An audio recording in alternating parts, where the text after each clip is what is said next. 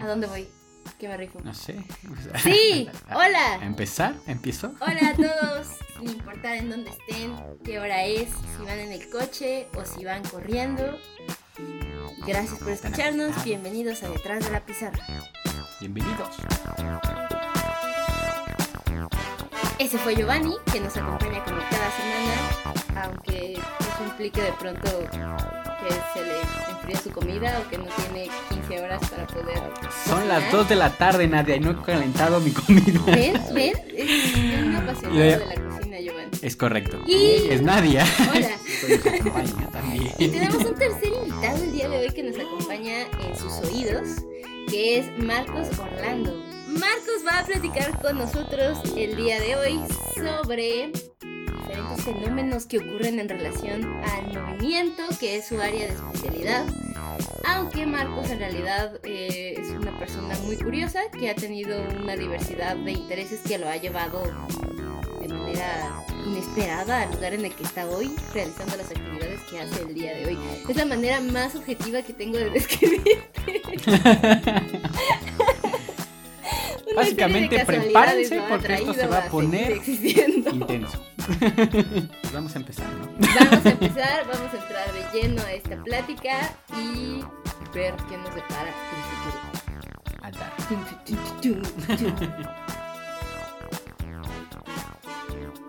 Hola Marcos, ¿cómo estás? Marcos, además, con eso. Marcos, sí, Marcos con ese. Marcos con ese. Marcos ¿Cómo con estás? ese. Muy bien, ¿y tú? Bien, también, gracias. Cuéntanos qué hiciste hoy en la mañana. Pues me tenía que ganar el pan del día de hoy, entonces fui a trabajar a partir de las 6 de la mañana y salí ahorita a las 11. Sí. ¿Qué? ¿Trabajas, Marcos? ¿En qué trabajo? Pues tengo muchos trabajos, pero en este principalmente soy entrenador en un gimnasio. ¿Entrenador de qué tipo? ¿Entrenador de qué tipo? Entrenador de movimiento, entrenador de... Bueno, doy clases como de CrossFit, pero realmente les doy un poquito más allá del CrossFit, más allá como de una cultura de movimiento. Cultura de movimiento. Así. ¿Qué es. implica? ¿Eso qué implica? Implica...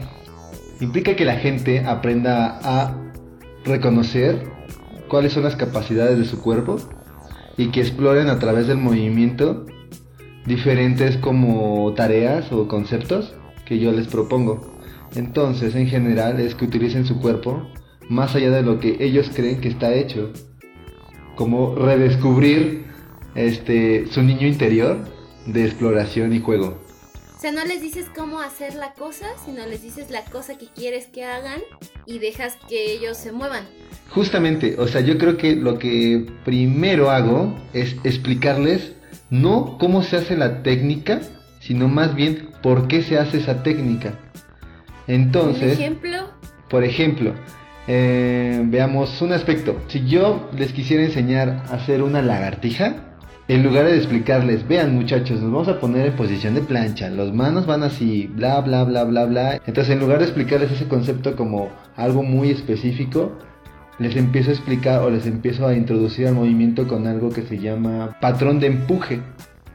Entonces, con un pequeño juego a lo mejor de introducción o con una anécdota, les empiezo a decir, ¿qué creen que sea una lagartija? A un empuje. ¿De qué? Ah, de mis brazos.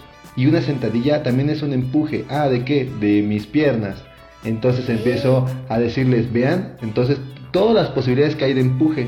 Entonces, si yo estoy en una posición horizontal con respecto al suelo, ¿es un empuje también? Sí. Y entonces ese movimiento, ¿cómo le llamamos? Lagartija. Pero si estoy de ladito, ¿qué sería? Un empuje, sí, pero a lo mejor ¿qué es? Pues también podría ser lagartija. Como el típico ejercicio de preparación para lagartija, que es como una lagartija contra la pared. Así es, justo. Entonces, lo primero que les enseño es que entiendan ese patrón de lo que es empujar o traccionar hacia mí. Y ya de ahí entienden que una lagartija es un empuje y a lo mejor una pull-ups o barra es un tirón hacia mi cuerpo. Y entonces cuando ya encuentren otro movimiento, en lugar de pensar en el movimiento tan tanto tan específico, piensan más en patrones generales del movimiento. Eso está súper interesante. Si ellos quieren entrenar a lo mejor o encuentran un movimiento que vieron en Instagram, YouTube o lo que sea, analizan el movimiento desde un aspecto biomecánico de empujo o tracciono. Y entonces es más fácil que ellos mm, progresen a través del movimiento. Y entonces mi tarea como tal es que yo les genero una tarea, una tarea donde empiecen a entender a que encaminen a encontrar ese patrón de empuje o ese patrón de tracción. Y qué músculos o qué sensaciones están sintiendo a través del movimiento. Está súper interesante. Creo que sí vamos entrando y ya tocaste varios puntos que me interesaron. Pero el primero, si ellos ya entendieron que el, el, el centro o lo esencial del movimiento no es acercarte al piso, sino empujar con los brazos, entonces sí. O sea, si tú haces adecuaciones a rodillas dobladas, adecuaciones a lagartija contra pared, o cualquier otra cosa que se te ocurra y que no se me está ocurriendo en este momento, de todas maneras ellos ya saben que en lo que se tienen que concentrar o que lo que tiene que digerir su cuerpo es el empuje del brazo. O sea, como que el objetivo del movimiento ya quedó muy claro. Justo, exacto. Entonces cuando lleguen a lo mejor a un gimnasio y encuentren una barra y les digan, hagan press de banca. Ya por el puro nombre dice, pues press, ¿no? Entonces un empuje. Entonces, pero, pero, ya entendieron desde la lagartija que, que tienen, qué, qué músculos o qué musculatura o qué, qué acción es la que deben de hacer. Entonces, esa es como un poco de la idea que yo les doy en estas clases. No sé, yo me acuerdo mucho de las mm, de los episodios anteriores que decían si no los utilizas, si no utilizas algo, un conocimiento, se desperdicia. Entonces es como la regla del chicharronero de las ecuaciones de segundo grado de cómo resolverlas. Cuando dicen, es que yo, las, yo lo aprendí pero nunca lo utilicé, ¿no? Te enseñaron un método muy estructurado. Entonces cuando no vas más allá de la estructura del método, pues solo es como una técnica banal porque te estás esperando que te lo muestren en ciertas condiciones y en ciertos aspectos muy específicos, sin querer. O sea, sí, sí te estoy entendiendo y estoy completamente de acuerdo. Simplemente en cuanto a la terminología, eh, por lo que entiendo, el problema no es la estructura como tal, porque la estructura es necesaria para que se entienda la calidad de lo que estás realizando. El problema es que están viendo en una caja muy chiquita, ¿no? Es como lo acabas de decir tú, solamente en estas condiciones puedes hacer este movimiento súper específico. Porque como mencionabas hace rato, no estás entendiendo los patrones generales que actúan detrás de ese movimiento específico. Es como decir, eh, sé escribir la palabra guajolote, pero no estoy entendiendo cómo funciona el juego de la escritura, ¿no? Cómo se conjugan las letras y forman cosas más grandes, etc. Justamente lo pienso yo, lo relaciono como, no te quiero dar como la fórmula ya hecha, más bien que entiendas el concepto para cuando yo te ponga un problema que a lo mejor tiene que ver, a lo mejor una lagartija, un parado de manos, que sigue siendo un patrón de empuje, lo entiendas luego, luego digas, ah, claro, este movimiento o este patrón se utiliza de esta manera, o este conocimiento que tengo lo aplico a. Pero si te pongo las características muy específicas, dices, ay, es que, ¿qué pasa si es que el suelo está como desnivelado? Entonces, no voy a poder hacer una lagartija, porque pues pensaste como en solo el movimiento específico. ¿No? Entonces yo digo, no, no, no, no, hay que salirnos de ese punto y vamos a pensar más allá del, del, del, nombre del, del, ejercicio, sino del patrón del movimiento que se está generando ahí. Ok, me gusta que si alguien no, no pone atención, va a pensar que estamos hablando de matemáticas. No, señores, estamos hablando de deporte. Sí, justo, pero ah, es que bueno. ¿Qué? ¿Qué pasó? Relaciono, es que yo relaciono todo por con números y y cuestiones de ingeniería, pues porque, pues, a la además de ser entrenador, pues soy ingeniero, ¿no? Entonces, todo, todo va relacionado. Para ti todo al final regresa a los números. Justo. Pues creo que al final todo tiene que ver porque es más bien el aprendizaje, ¿no? Lo que se está aquí correlacionando, independientemente si es deporte, si es matemáticas, porque justo ahorita me hicieron recordar, estaba yo aprendiendo coreano y obviamente es un alfabeto completamente diferente, son sonidos, y medio lo romanizan los sonidos de cada letra. Y entonces uno se aprende esos sonidos. Entonces cuando quieres formar nuevas palabras, de repente no te salen. O cuando alguien dice una palabra que según tú debería de decirla de otra forma, como que no te suena así de no, pero así no se dice, pero lo está diciendo en coreano, entonces debería decirse así. Y es esa parte, el decir, bueno, ciertas palabras, o sea, sí tiene una estructura el alfabeto, pero obviamente ya aplicado puede variar y tienes que entender cómo eh, va variando, como esas variaciones, ¿no? Y que tienes que irlo racionando para que cuando lo escuches y no suene exactamente como lo aprendiste del alfabeto directo, digas, ah, suena por esto. O sea, lo mismo con las matemáticas, ¿no? Como decía Marcos. O sea, te enseñan un proceso, o sea, a veces es sacar las raíces, ¿no? De, de una ecuación de segundo grado Y claro, puedes usar la chicharronera, que es lo más técnicamente es largo, pero es más sencillo porque nada más sigues una fórmula. O puedes aprender de dónde viene, cómo viene, qué es lo que tienes que sacar a final de cuentas. Y entonces es más fácil sacar el proceso. Acá en el sentido del ejercicio, del deporte, lo veo a lo que entendí de Marcos es que eh, la parte es que si ellos entienden que estás presionando o jalando y que estás usando una parte de tu cuerpo, por ejemplo, si haces una, ahorita que estamos hablando de la lagartija, si sientes que estás presionando con las piernas, entonces estás haciendo algo mal. Eh, justamente, sí, es para que se entienda como mayor mm, el aspecto general de lo que buscamos del ejercicio y no solo el ejercicio como tal. Entonces es como un aprendizaje más allá del, de que aprendan técnicas, sino que aprendan cuestiones generales del movimiento. Pero aún así les das, o sea, les corriges, por ejemplo, la técnica, supongo. Justamente sí, pero primero deben entender qué es lo que se mueve. Entonces, cuando yo les quiero corregir, ellos me dicen, claro, claro, sí, cierto, eh, es a partir del, eh, del abdomen.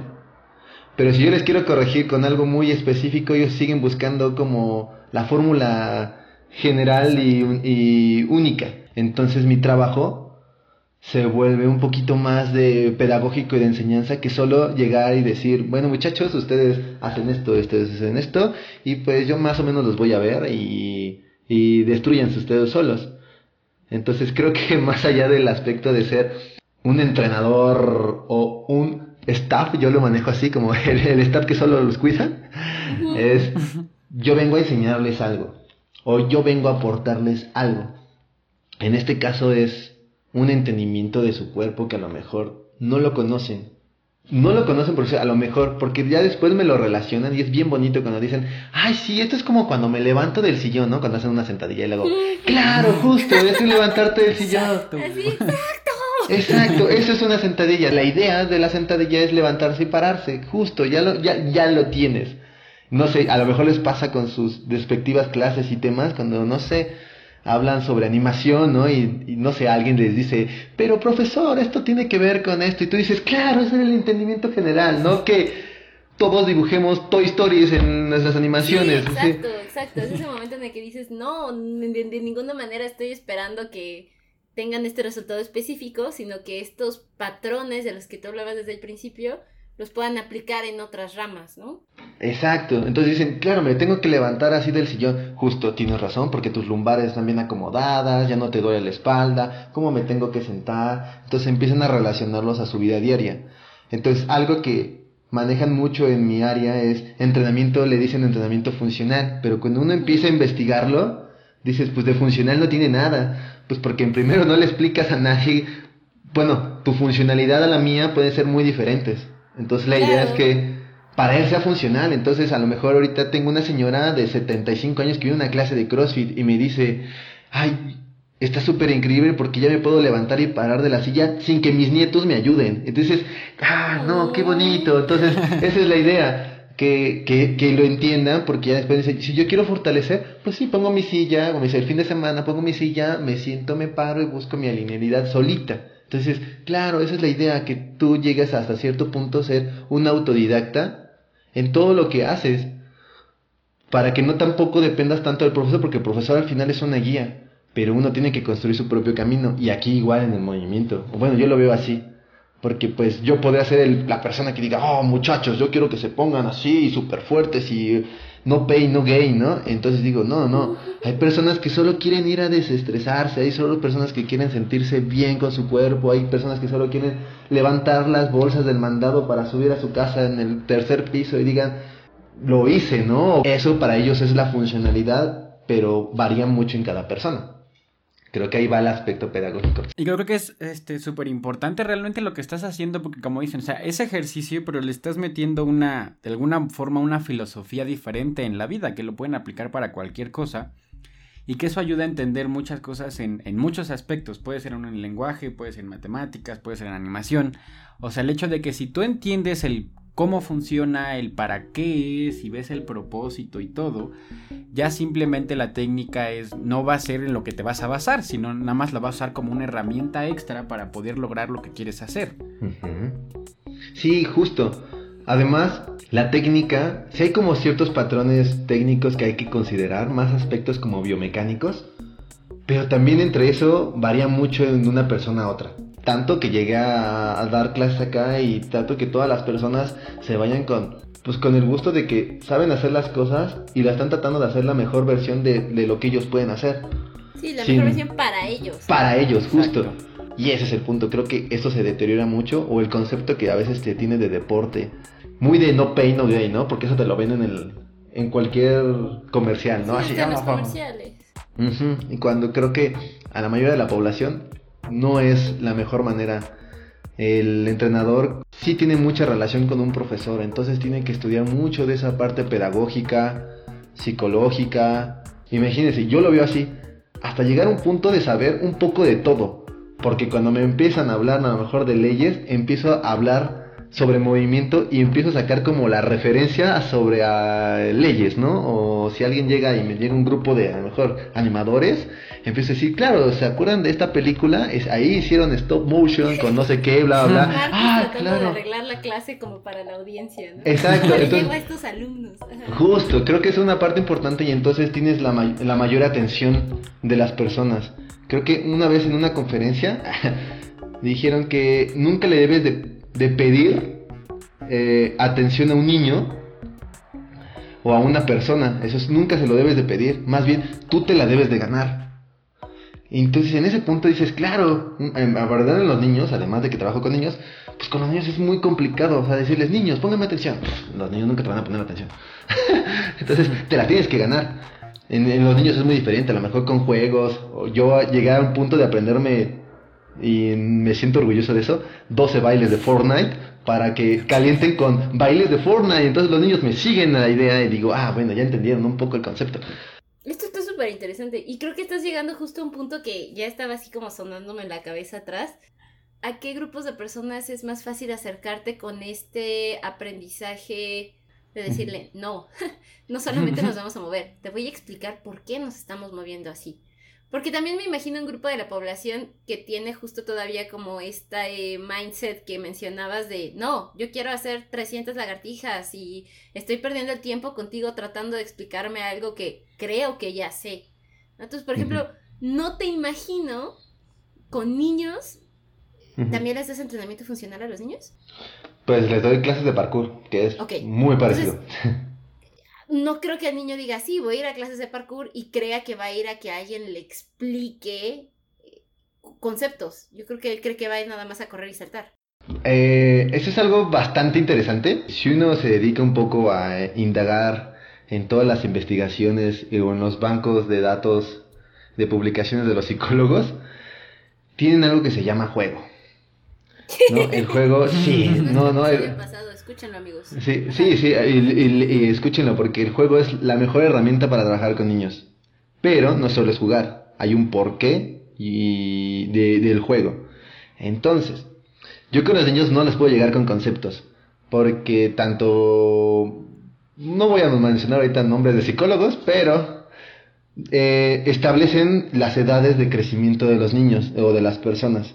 En cada, en cada edad hay un aspecto psicológico, hay un aspecto físico y un aspecto social. Por decir, cuando yo trabajo con niños de 3 años a 5, hay niños que no tienen ni un entendimiento de lo que es el tiempo. ¿A, a qué me voy? El niño no sabe eh, el aspecto de nos vamos a ver en dos semanas. Viven al día y viven casi a la hora. Entonces su entendimiento como neuronal es muy diferente. Entonces, si yo les empiezo a hablar, a lo mejor, chicos, formados, levantamos los brazos en abducción de la línea lateral, van a decir, ¿qué es eso? ¿No? Es más, ni les hablas, simplemente, chicos, circulitos con los brazos. Circulitos hacia atrás. Exacto, yo tengo que hacerlo y moverme a través del grupo para que no pierdan la atención. Porque si yo me quedo estático, una mosca que pase genera más movimiento que yo. Entonces eso les atrae más. Entonces, lo que voy a buscar es moverme a través de ellos con otro tipo de lenguaje. Entonces, como son niños pequeñitos, a veces muy chiquititos y chiquititos, también uno tiene que investigar qué le gusta a los niños chiquititos. ¿Y qué les gusta? Corretearse. Baby Shark. Ah. Sí, justo, Baby Shark es algo interesante. Y otra cosa, y no sé si se acuerdan de su niñez, es corretearse aman cazar, esa es la palabra. El corretearse viene en un aspecto natural y biológico de cazar a, a algo, una presa. Vean a los perritos cuando cazan, vean a las cosas, buscamos cazar y eso nos emociona, así queremos seguir. Entonces con los niñitos en lugar de explicar ese movimiento como tal, por decir, si yo planeo una clase que lo que quiero es que aprendan a coordinar sus piernas, un aspecto de marcha, pues busco que marchen de lado, busco que marchen hacia el otro lado, busco que marchen hacia atrás, busco que marchen con los ojos cerrados. Son como aspectos todavía más generales del movimiento, que es caminar y movimiento cuadrupedio, cuadrúpedo, perdón. Entonces, ¿Qué es el movimiento cuadrúpedo? El movimiento cuadrúpedo es movernos en cuatro puntos. Puede ser gatear, puede ser movernos con todas las formas de los animales que nosotros nos imaginemos, hasta les puedes dar la libertad de que escojan ellos el animal y, es bien bonito porque ellos dicen, yo voy a hacer un elefante, a ver, ¿cómo es un elefante? Y ya hacen una mano y se tratan de mover con la otra mientras la otra les tiran pensando que es el cuello del o la trompa del elefante, etcétera, ¿no? Entonces sí, entonces mi idea ahí es un concepto todavía más allá o todavía un aspecto más general del movimiento, pero a la vez están trabajando un aspecto coordinativo, que es que aprendan a coordinar y entender qué es su brazo derecho, qué es su brazo izquierdo, qué es girar, qué es rotar y un poco de atención con niños pequeños. Y cuando van avanzando, el lenguaje también del profesor debe ir cambiando. Ya, ya no es muy diferente hablar a un niño de 3 años a, un, a una niña de 11 años que eh, yo, yo, yo admiro a las niñas de 11 años porque tienen toda la atención del mundo, ¿eh? no se olvidan ni de nada de lo que dices. Dice, pero profesor, usted me dijo que bla, bla, bla. Dices, ah, sí, es cierto, perdóname. Entonces, ya hay otros, otro tipo de lenguaje, otro tipo de explicación. A lo mejor lo sientas y les dices al final de la clase qué aprendieron hoy o qué sintieron. Ah, yo sentí que me costó esto, esto, esto porque mis pompis no se levantaron. Entonces ahí vas anotando y vas haciendo una retroalimentación de tu clase y del grupo. Es bonito porque creo que este trabajo también, aparte de que requiere mucho movimiento, el aprendizaje del profesor nunca para. Entonces uno tiene que aprender de psicología, uno tiene que aprender de nutrición, uno tiene que aprender de pues hasta de las profesiones de cada uno. Por decir con los niños ya más grandes, pues les hablo de Ninja Warrior porque lo vieron en la tele, o de Exatlón, o de algún videojuego que ellos vieron de Zelda, de Super Smash, no sé, X. Entonces les relacionan, ok, van a saltar como Mario Bros. y pum, luego luego ven y dicen, claro, vamos a levantar las rodillas, profesor. Sí, justo, vamos a levantar las rodillas como Mario Bros. Entonces, esa es una chamba bastante grande que a veces dicen, ah, ¿qué, no, ¿qué te dedicas? Pues como el profesor de educación física, ¿no? De mi escuela que pues, se sentaba y nos podía dar vueltas. Ese es el concepto que nos tienes. Es como es la la que quería llegar. O sea, ¿tú tuviste alguna figura que dijeras, ah, esta persona se está preocupando de manera integral y de ahí te surgió como la conciencia de que había que trabajar así el cuerpo o qué? Uy, eso es una pregunta bastante fuerte. o sea, ¿por qué eres así? Tú dices doy clases de deportes, de movimiento, etcétera, y todo el mundo asume que en el mejor de los casos sabes teoría de eso, porque también hay muchísima gente que simplemente es como, pues yo estoy mamado, yo estoy fit, yo aguanto 15 maratones, entonces voy a hacer esto, pero ni siquiera están preparados. Entonces, pasar de ese nivel a nivel estoy preparado en la parte fisiológica, a pasar a nivel me interesa la parte mecánica, psicológica y nutricional, ¿en qué momento te pasó eso? Ah, es, es, es algo complicado. Yo todo lo relaciono por mi educación familiar. Mi mamá y mi abuelita eran personas que me mandaban a jugar, literal, me mandaban a jugar aunque no quisiera, a la calle. Me incitaban mucho a moverme, a explorar, porque además los juegos que por decir mi abuelita me enseñaba, porque mi abuelita pues viene de, de Puebla, de un pueblito, entonces formas de diversión diferentes formas donde juegan escondidillas, juegan a las estrades, juegan a quitarse de pañuelos, juegan a correr, juegan a cazar, por así decirlo, ¿no? Y ya yo digo que desde niño esa, ese tipo de educación me generó como un mayor entendimiento de ver a las personas tan estáticas en ciertos deportes. Que decía, pues sí se mueven, pero ¿por qué siempre lo hacen tan repetitivo? Y el segundo punto fue eh, el deporte que hice cuando era niño, que fue lucha, lucha grecorromana y mi profesor eran cubanos, eran mexicanos, pero que fueron entrenados por cubanos. Ahora imagínense esa escuela cubana donde te enseñan a, pues, a no rendirse o cosas de estilo. Entonces también agarras un poquito de lo otro más tu aspecto infantil de que te gustaba explorar y ¡buah! se vuelve algo increíble donde encuentras el movimiento y lo empiezas a analizar, tanto de un aspecto muy metódico hasta un aspecto muy recreativo que dices, claro, las personas tienen que hacerse a su propio a su propio juego. Entonces sí, y creo que la, perdón, eh, las caricaturas. ¿Las caricaturas? ¿Por qué las caricaturas? Yo, yo tengo mi mayor inspiración es Goku. Entonces, ah, yo pensé que ibas a decir que All Might. Dije, aquí viene la referencia de My Hero Academia. Sí, y este, yo me acuerdo de una frase que decía el maestro Roshi del Goku, del primerito, de Dragon Ball, ¿no? Que decía, come bien, estudia bien, entrena bien, ese es el camino del Kame Seni, ¿no? Algo por el estilo. Entonces, eso me quedó súper marcado, ¿no? Porque yo veía Dragon Ball al principio era de, van a entrenar y está el profesor, la figura del maestro, ¿no? Bueno, maestro Roshi, aunque sea un pervertido, era un maestro, ¿no? y le... Era pervertido, pero era buena persona. no, pues fue, al terminar, siguió siendo el papá de Goku y de Krillin, ¿no? O sea, bueno, ya un aspecto más, más allá, ¿no? Pero ese aspecto de entrenamiento se me quedó muy marcado por las caricaturas y, y eh, principalmente el anime y hasta la fecha cualquier persona que a lo mejor esté escuchando esto y son mis amigos van a decir, claro, siempre habla sobre los profesores de los animes, ¿no? y por su lugar sus personajes favoritos son los personajes que fueron los profesores del anime, no el, el principal, ¿no? Entonces digo, pues sí, que me dejan... Marcos es la persona correcta para hacerle la pregunta que hacemos siempre. Exacto. No estás listo para esta pregunta, Marcos, pero te la vamos a hacer. Al rato nos respondes para que la pienses atrás de tu cabeza mientras nos sigues platicando. La pregunta que le hacemos a la gente es, de las figuras ficticias, en tu caso de anime, ¿cuál es el profesor que crees que más te ha marcado y por qué? ¿O al que más admiras? Ok, ok. Pero no nos contestes ahorita, piénsalo. Sí, sí. Perfecto. Pues muchísimas gracias, Marco, por habernos acompañado. De verdad, esta plática se pudo haber seguido horas, y horas, pero tenemos que trabajar. Ah, Hay que acabar el programa también. Entonces, pues sí, como dice Nadia, nos va a dar mucho gusto que nos vuelvas a acompañar después. Hay, hay mucho que, que podemos hablar y eso va a estar bien padre. Pues muchas gracias a ti. Muchas gracias. Gracias, Nadia por ser siempre la voz feliz. La voz feliz. Oh. y de las ideas ordenadas en este, en este programa. Aunque, aunque, hoy se notó que andaba más apagadita por toda su semana pesada. Sí, pero está bien, sí está bien.